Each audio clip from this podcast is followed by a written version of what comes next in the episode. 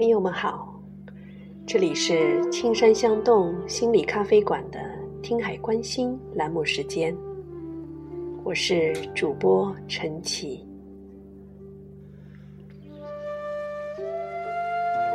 最近看了一部正在热议的电影《刺客聂隐娘》，这是一部关于孤独命题的另类电影，相信。每一位观影者都有着自己独特的感受，不知道你们是否会像我一样，脑海里还时时回想起那画面、那人物，还有挥之不去的情愫。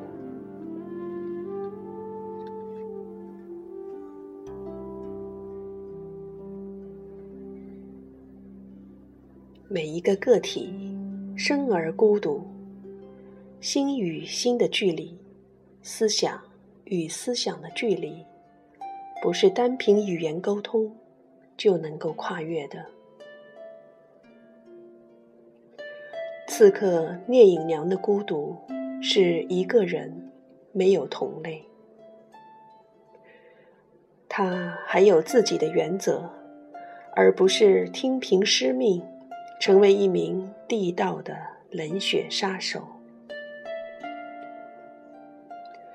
侯孝贤导演的孤独，是要放弃和观众对武侠片的约定，享受一个人的电影。明知收回九千万的投资不易，但还是选择了一个拒人千里之外的。叙事方式，甚至不惜将电影最为浓郁的韵味隐藏在画外。一段看不见聆听者的对话，一扇只能听见响动的门，一双隐藏在屋檐下或树梢上的眼睛，皆构成了情节的主要推动者。情绪都弥漫在画框外，韵味也散落在片段与片段之间的缝隙中，让观众自觉地咀嚼与品味。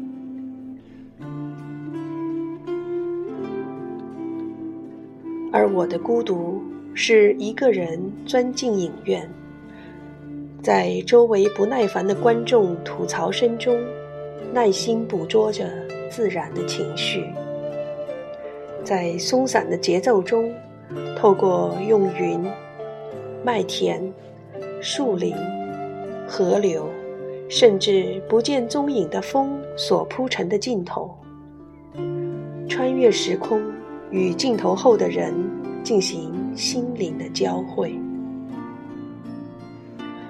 不刻意去关注故事的结局。用心感受江湖世界的隐忍，静心共鸣空山不见人，但闻人语响的境界，以至于当影片的结束字幕出现时，人在这片荒凉感中流连忘返，浑然不觉时间的流逝。于是可以理解，当庄子说到“独于天地精神往来”之时，他有一种无比踏实的安全感。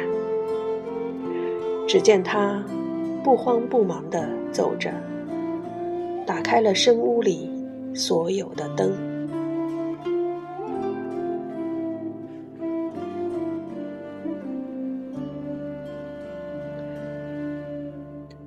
凭借这部充满孤独和诗意的作品，匠人气质的侯孝贤导演，终于在戛纳颁奖礼的舞台上，接过了属于他的最佳导演殊荣。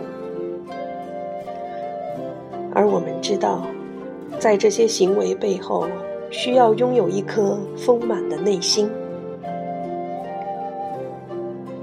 他必须知道自己是什么。他知道自己能燃烧，于是才能享受孤独。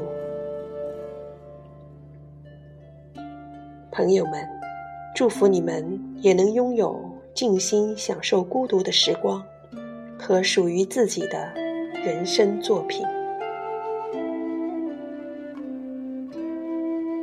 下次节目时间，再见。